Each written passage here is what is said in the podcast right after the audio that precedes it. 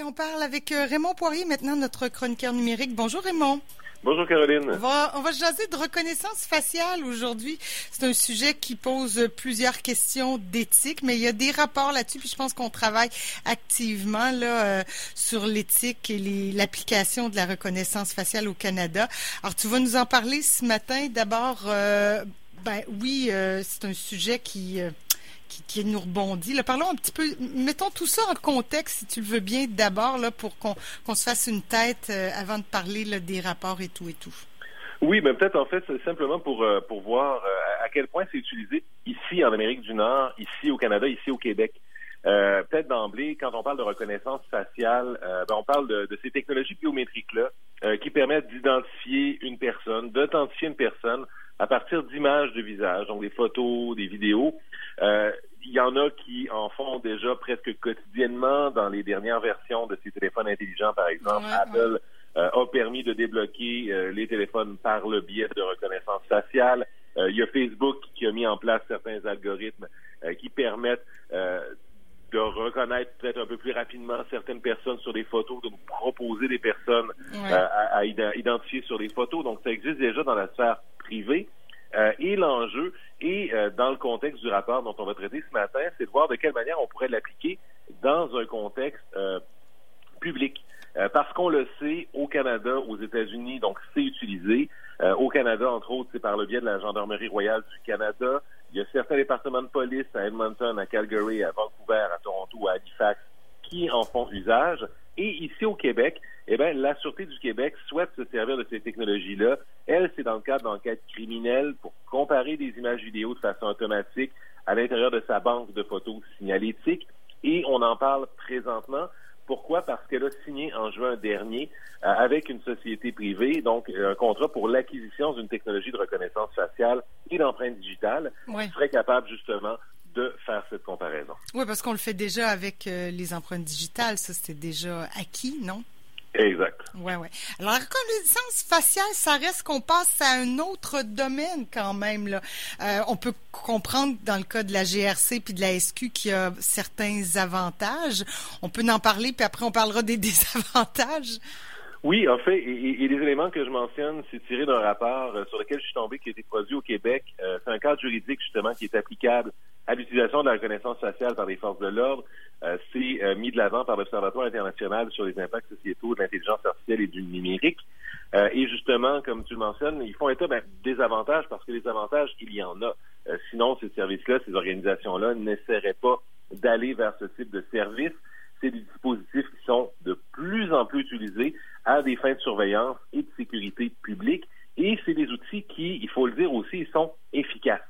Donc, dans des empreintes, dans, des enquêtes complexes, euh, quand un crime violent se produit dans la rue, euh, pour euh, détecter d'éventuels criminels ou des terroristes parmi des spectateurs, mm-hmm. parmi des grandes manifestations, dans des stades, des salles de concert, pour surveiller des activités criminelles. donc, c'est utilisé par exemple dans les aéroports. ça a permis de capturer, de stocker, bon, de capturer des, criminels, mais aussi de stocker des reconnaissances faciales aux États-Unis de la, de la moitié des citoyens américains aussi. donc, de façon générale, le grand avantage qu'on met de l'avant, c'est l'idée que c'est on, accroît notre niveau de sécurité. Euh, et quand on couple ça à la vidéosurveillance, eh bien, nécessairement, il y a un impact qui est majeur sur le développement des enquêtes. Ouais. Là, on pense aussi, veut, veut pas, à la Chine qui, fait un usage épouvantable de cette reconnaissance faciale-là, mais, mais pas que, là. Mais euh, on veut pas aller là-dedans non plus, là. Non, ben en fait, c'est qu'il faut être conscient des risques sociaux qui sont associés à l'usage de la reconnaissance faciale.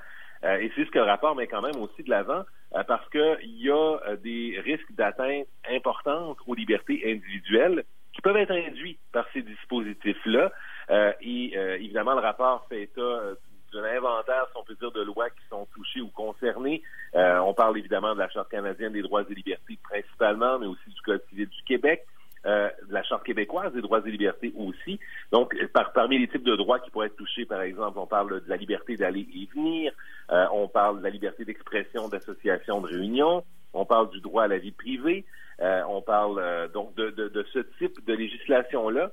Et l'idée et la justification qu'on amène, entre autres, est rattachée au risque que ces dispositifs-là peuvent entraîner en termes d'autocensure la part des citoyens.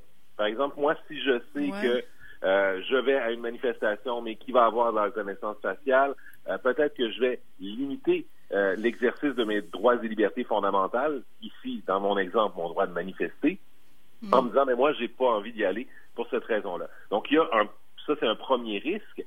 parallèlement, l'autre est assez évident là, quand on parle de la protection des données.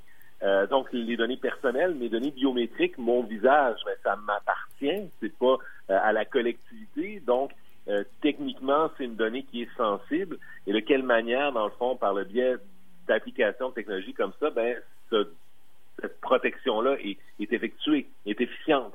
Euh, est-ce que, euh, dans, par le biais d'une reconnaissance faciale, même si on pousse un petit peu la logique au-delà de, l'individu, mais dans une logique sociale, est-ce que ça se peut stigmatiser certains groupes, certaines, certains individus?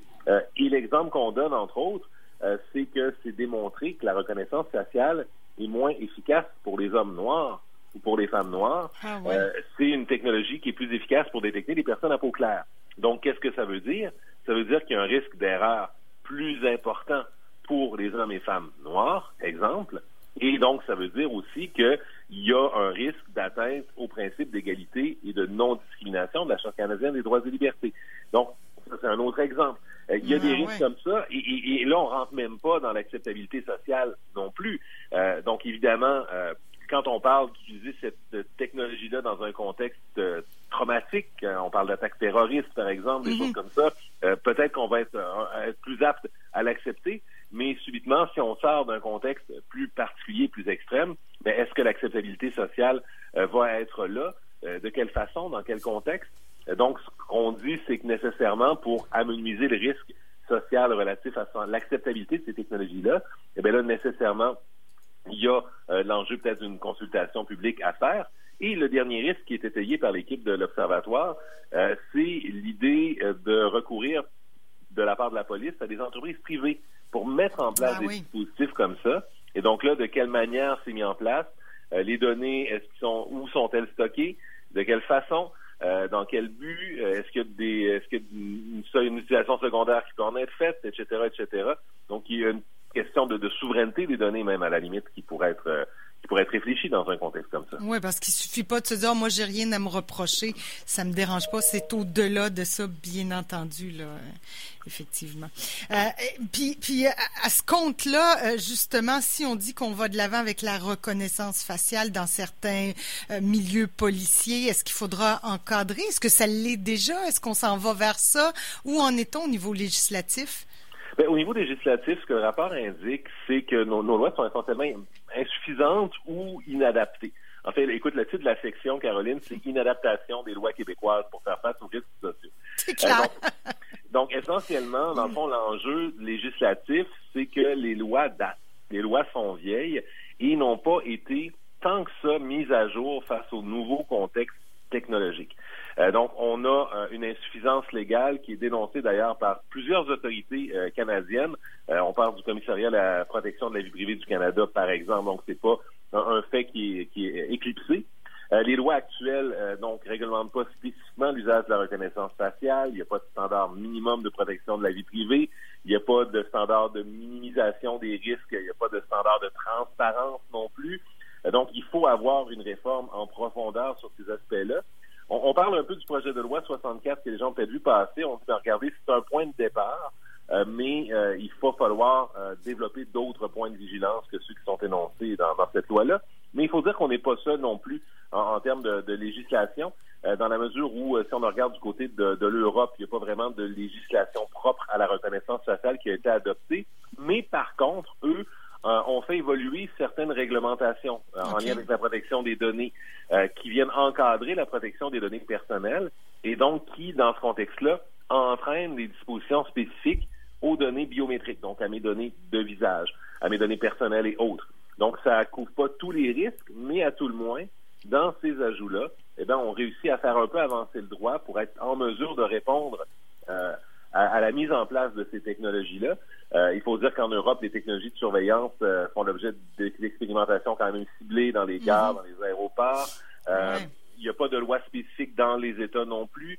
aux États-Unis, c'est beaucoup plus large comme déploiement.